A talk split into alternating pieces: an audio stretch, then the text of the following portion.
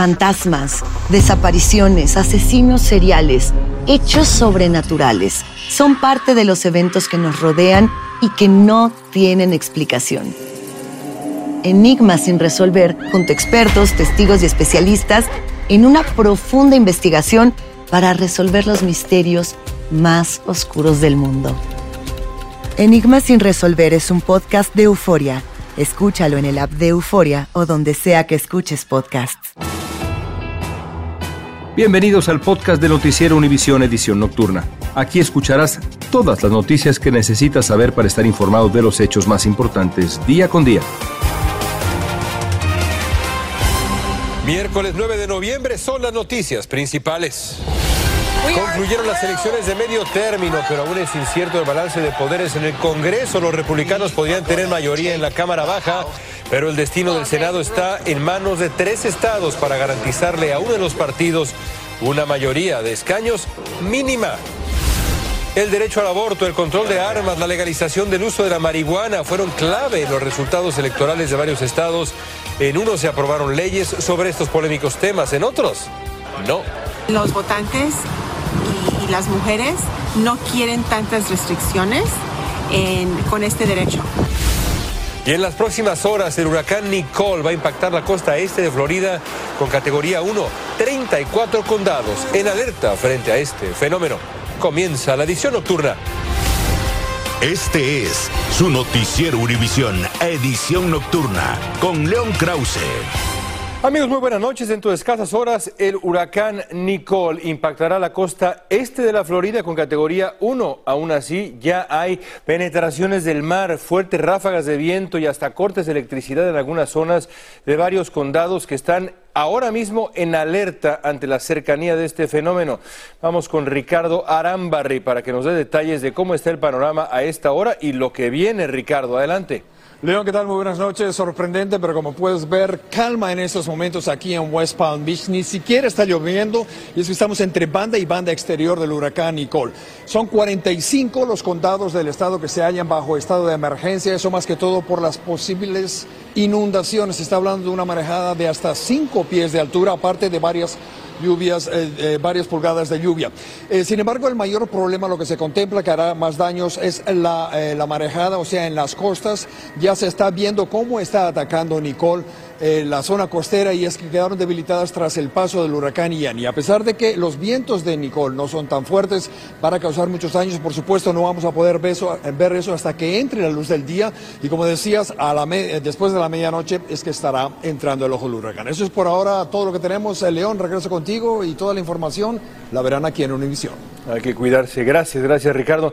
Y para conocer más sobre el huracán Nicole, su trayectoria, los posibles daños que podría ocasionar con estas marejadas que decía Ricardo, las fuertes lluvias, nos acompaña esta noche Eduardo Rodríguez, jefe en meteorología de nuestra afiliada en Miami.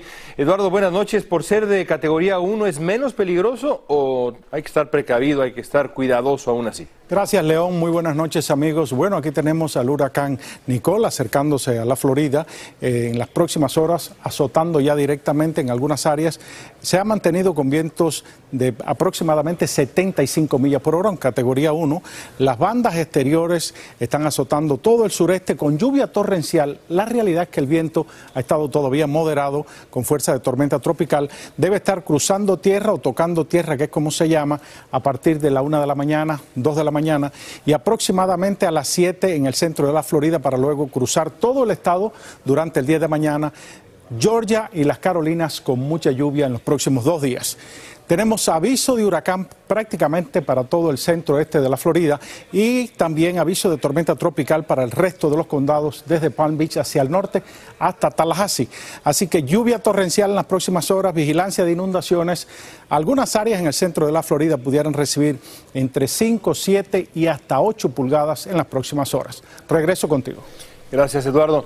Aunque terminaron anoche, las elecciones de medio término están todavía pendientes de arrojar un resultado definitivo en el balance de poder en ambas cámaras legislativas. En este momento, los republicanos tienen 207 escaños frente a 184 de los demócratas en la Cámara Baja, donde hacen falta 218 para obtener la mayoría. Y en el Senado los republicanos tienen 49 escaños, los demócratas 48. Cualquiera de los dos aún podría conquistar la mayoría. Así están las cosas, los republicanos ya tienen 49. Pablo Gato nos habla de algunos resultados clave de la jornada electoral. Vamos a ver.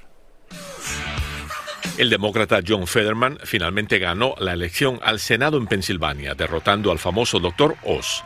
El control del Senado aún está en férrea disputa y se decidirá en estados como Georgia y Nevada. Muchos analistas pronosticaron una ola roja republicana en la Cámara Baja. El líder republicano incluso vaticinó que podría ser por hasta 60 escaños. Aunque todo indica que los republicanos ganarán la Cámara Baja, muchos se preguntan por qué no se produjo esa ola roja, en especial con un presidente con un índice de popularidad muy bajo y una inflación histórica. A pesar de su enorme influencia en la base republicana, algunos señalan a Trump. Muchos de los candidatos que él eligió, como el propio Oz, perdieron. Una de las lecciones más importantes que tenemos que aprender de eso es de que tenemos que sacar a Trump. Ya Trump es historia. Los demócratas añaden que... No marea roja por varias razones. Primero que todo, eh, temas como el aborto todavía fueron temas decisivos. Pero con mucha o poca diferencia, los republicanos seguramente controlarán la Cámara Baja, algo que obligaría a Biden a negociar para avanzar cualquier legislación. Esta victoria estrecha esperemos que podría dar ¿no? Eh, paso a, un trabajo bipartidista. No aceptaré ningún cambio a la seguridad social o el programa de Medicare, dijo Biden, pero agregó que está dispuesto a trabajar con los republicanos en otros temas. Los gobernadores en su mayoría fueron reelectos, como los republicanos Ron DeSantis en Florida o Brian Kemp en Georgia, así como los demócratas Gretchen Whitmer en Michigan, y Kathy Hochul en Nueva York. Por otro lado, las elecciones se realizaron de forma pacífica, sin incidentes de intimidación graves y también sin problemas técnicos relevantes. La participación fue en general alta, pero esa participación se vio en especial en los estados más competitivos, como Georgia y Pensilvania. En Washington, Pablo Gato, Univision. Un proceso democrático. Gracias, Pablo. El control del Senado podría decidirse por un solo escaño y ese escaño podría ser otra vez el de Georgia. El senador demócrata Rafael Warnock obtuvo más votos que su retador republicano Herschel Walker. Sin embargo, no fueron suficientes como para evitar ir a una segunda vuelta que será ahora en los primeros días de diciembre. Pedro Rojas está en Atlanta, Georgia y nos explica. El secretario del Estado de Georgia, Brad Raffensperger, confirmó que la contienda por una silla al Senado Nacional entre el demócrata Rafael Warnock y el republicano Herschel Walker va a una segunda vuelta electoral el 6 de diciembre. Ninguno de los candidatos alcanzó el 50% más uno de los votos requeridos en ese estado para triunfar. El analista Christopher Perlera dice que Walker, quien tiene el apoyo de Trump, tendrá más desafíos en la nueva cita electoral tiene que decidir si va a conseguir el apoyo de Donald Trump, quien lo reclutó para esta campaña, o de Brian Kemp. Y de cualquier manera va a ofender a un grupo, mientras que Warnock puede seguir él solito. Georgia podría determinar qué partido controlará el Senado. Los votantes reeligieron por un amplio porcentaje al gobernador republicano Brian Kemp, quien ganó por segunda vez a su oponente demócrata Stacey Abrams. Walker dijo a sus simpatizantes que no se rendirá fácil. Estamos aquí para ganar esta elección, destacó. El fin de semana preguntamos a Rafael Warner su visión sobre una segunda vuelta. Yo preferiría no tener a la política mezclada con la celebración de Acción de Gracias, pero si lo tenemos que hacer, lo haremos, expresó. Y es que esta segunda vuelta electoral invadirá todos los espacios de Georgia con cuatro semanas más de propagandas políticas. Perlera dice que la campaña de Warnock falló al no invertir apropiadamente en las minorías. Hubieran ganado automáticamente anoche. El secretario del Estado dijo que las boletas electorales para la segunda vuelta electoral ya se están produciendo. En Atlanta, Georgia, Pedro Rojas, Univisión. Univisión Reporta es el podcast diario de Univisión Noticias y Euforia en el que analizamos los temas más importantes del momento para comprender mejor los hechos que ocurren en Estados Unidos y el mundo. Me llamo León Krause. Quiero que escuches en el podcast Univisión Reporta. Óyelo a la hora que quieras y desde cualquier lugar, por Euforia App o donde sea que escuches tus podcasts. Continuamos con el podcast de la edición nocturna de Noticiero Univisión. En las elecciones de ayer no ocurrió la famosa ola roja o triunfo aplastante de los republicanos como muchos pronosticaron, pero sí hubo una excepción y fue Florida. En ese estado los republicanos obtuvieron victorias amplias como la del gobernador Ron DeSantis, el senador Marco Rubio, en fin, varios. ¿eh? Danay Rivero nos habla de la importancia del voto latino en las contiendas de Florida. La Florida se vistió de rojo. Estas elecciones de término medio, el Partido Republicano barrió con una contundente victoria. Thank you to Miami-Dade County. Tras conocer su triunfo, el gobernador de Florida, Ron DeSantis, agradeció en particular el condado de Miami-Dade. Y es que ese condado, el más populoso de la Florida, cambió de color por primera vez en 20 años. Otros políticos republicanos como la congresista cubanoamericana María Elvira Salazar y el senador Marco Rubio, también ganaron sus contiendas en la Florida. Analistas de ese partido explican que los llevó al éxito. Un trabajo diametralmente opuesto al comunismo, consecuente en contra del abortismo, en contra de la literatura LGBTQ extrema, el adoctrinamiento en las escuelas. Analistas demócratas tienen una opinión diferente. Yo creo que el partido eh, ha cometido un gran error durante los últimos 20 años de no, eh, no enfocarse, no tocar a los votantes de, una forma eh, consistente. Estimados preliminares indican que el 56% de los latinos votaron por Ron DeSantis y 43% por su oponente Charlie Crist. Algunas personas explican el motivo de su voto. Yo creo que el Partido Demócrata cada día va más a la izquierda y el socialismo ya yo lo viví. Eso es porque se lo vendan a otros. Desde Miami, Florida, Danay Rivero, Univision. Cada año vemos más latinos postulándose para representar a sus comunidades en la Cámara de Representantes o el Senado. Después de la elección de ayer tenemos hasta ahora, ¿eh? hasta ahora 31 latinos que han ganado contiendas. Faltan otros 18 por definirse y podríamos sobrepasar los 40, que es el récord que resultaron electos en el 2020. Guillermo González nos habla de los latinos que ganaron y por desgracia los que perdieron. La amplia lista de candidatos hispanos que participaron en las elecciones de ayer es, según expertos, una muestra del poder que representan millones de latinos que viven en los Estados Unidos y tienen en sus manos la posibilidad de tomar decisiones trascendentales. En California, Alex Padilla hizo historia al convertirse en el primer latino elegido al Senado federal. En Nevada, la demócrata Catherine Cortés Masto sostiene una dura batalla con su oponente republicano Adam Laxalt. Nuestro voto va a empezar a tomar decisiones en este país. Va a ser parte importante y vital de estas decisiones. En Florida, el senador republicano Marco Rubio ganó sobradamente su reelección, mientras que los congresistas también republicanos Mario Díaz Balart y María Elvira Salazar obtuvieron también su reelección. La gobernadora demócrata de Nuevo México, Michelle Luján Grisham, también ganó su reelección del cargo. En el distrito 34 de Texas, el demócrata Vicente González derrotó a la también hispana, la republicana Mayra Flores. Y también en Texas, la republicana Mónica de la Cruz derrotó a la demócrata Michelle Vallejo. Puede ser que nosotros no elijamos un presidente, no tengamos la capacidad para, para elegir un presidente en este momento, pero sin nosotros no gana nadie. El demócrata Henry Cuellar se reeligió en el Congreso al derrotar a Casey García. El demócrata Robert García también obtuvo un escaño en la Cámara de Representantes por California, mientras en Virginia, Abigail Spanenberg mantuvo su silla en el Congreso al derrotar a la también hispana Jesly Vega. En Miami, Florida, Guillermo González, Univisión.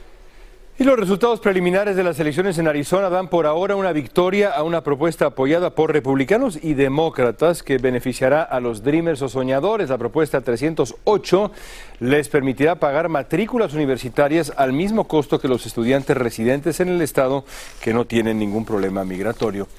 En Los Ángeles, millones de votantes tuvieron que elegir para el importantísimo puesto de alcalde entre una candidata progresista, la demócrata Karen Bass, y el multimillonario conservador Rick Caruso. Los resultados definitivos aún no están porque ha sido de verdad muy reñida la contienda. ¿Cuál podría ser el ganador que sustituya a Eric Garcetti? Jaime García tiene lo más reciente del conteo de votos allá en Los Ángeles.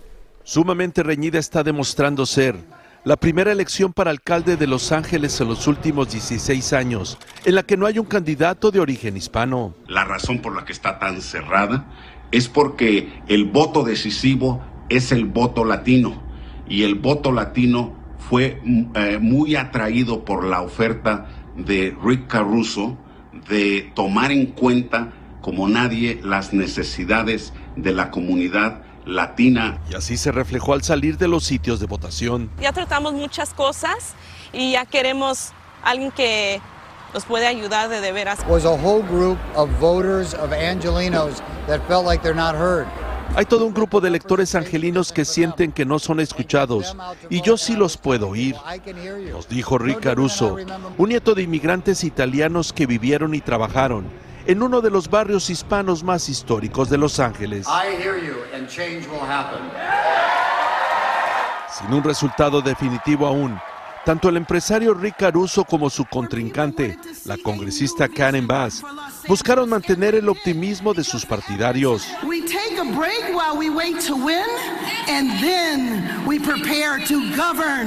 Esta es una pausa en la que esperamos el triunfo y nos preparamos para gobernar, dijo Bass, quien podría ser la primera mujer alcaldesa de Los Ángeles. Con casi 40% de las boletas electorales en Los Ángeles enviadas por correo o entregadas en sobres sellados en las casillas electorales, es muy posible que el resultado de esta contienda aún tome más tiempo. En Los Ángeles, Jaime García, Univisión.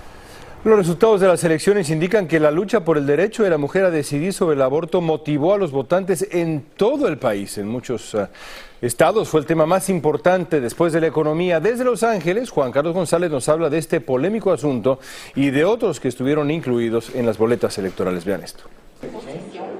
El hecho que la mayoría haya votado en favor de los derechos reproductivos de la mujer en los estados donde estuvo en la boleta este controversial tema es un llamado de atención, dice esta analista. El mensaje es para la Corte Suprema y para los elegidos a nivel federal y estatal, que en realidad los votantes y, las mujeres no quieren tantas restricciones con este derecho. Incluso comenta que este asunto pudo haber sido el factor que motivó a muchas personas a que participaran en estas elecciones. So, definitivamente sí han visto más personas nuevas que están votando simplemente porque querían tener una voz en, esta, en, este, en este asunto. Los estados donde fue aprobado el derecho reproductivo de la mujer son California, Kentucky, Michigan y Vermont. En cuanto a las armas, el electorado de Oregón votó en favor de endurecer las leyes, por ejemplo, prohibiendo los cargadores de más de 10 balas, además de exigir que el comprador apruebe un curso y se someta a una revisión de antecedentes. Por el contrario, en Iowa los electores votaron en favor de agregar a la constitución del estado que el derecho de la gente a portar armas no debe ser quebrantado, haciendo más difícil que se elimine ese derecho. Propuestas sobre el uso de la marihuana estuvieron presentes en las boletas de varios estados. El movimiento para despenalizar el uso y la posesión de la marihuana ha ido avanzando con relativa rapidez a través de los Estados Unidos. Sin embargo, en esta ocasión no tuvo mucho éxito, ya que de los cinco estados donde se consultó a sus residentes, solo en dos aprobaron su uso. En Maryland y Missouri fue aprobado el uso de cannabis, mientras que en Arkansas, Dakota del Norte y Dakota del Sur fue rechazado. Que no está bien el uso de la marihuana ni de ninguna droga, porque es muy mala, lo llevas a la tumba. En Los Ángeles, Juan Carlos González, Univisión. Fantasmas, portales, crímenes extraordinarios, desapariciones hechos sobrenaturales son parte de los eventos que nos rodean y que no tienen explicación. Pero ya es tiempo de correr el oscuro manto que los envuelve para hallar las respuestas de los misterios más oscuros del mundo. ¿Están listos? Enigma sin resolver es un podcast de euforia. Escúchalo en el app de Euforia o donde sea que escuches podcasts. Gracias por escucharnos. Si te gustó este episodio, síguenos en Euforia, compártelo con otros, públicalo en redes sociales y déjanos una reseña.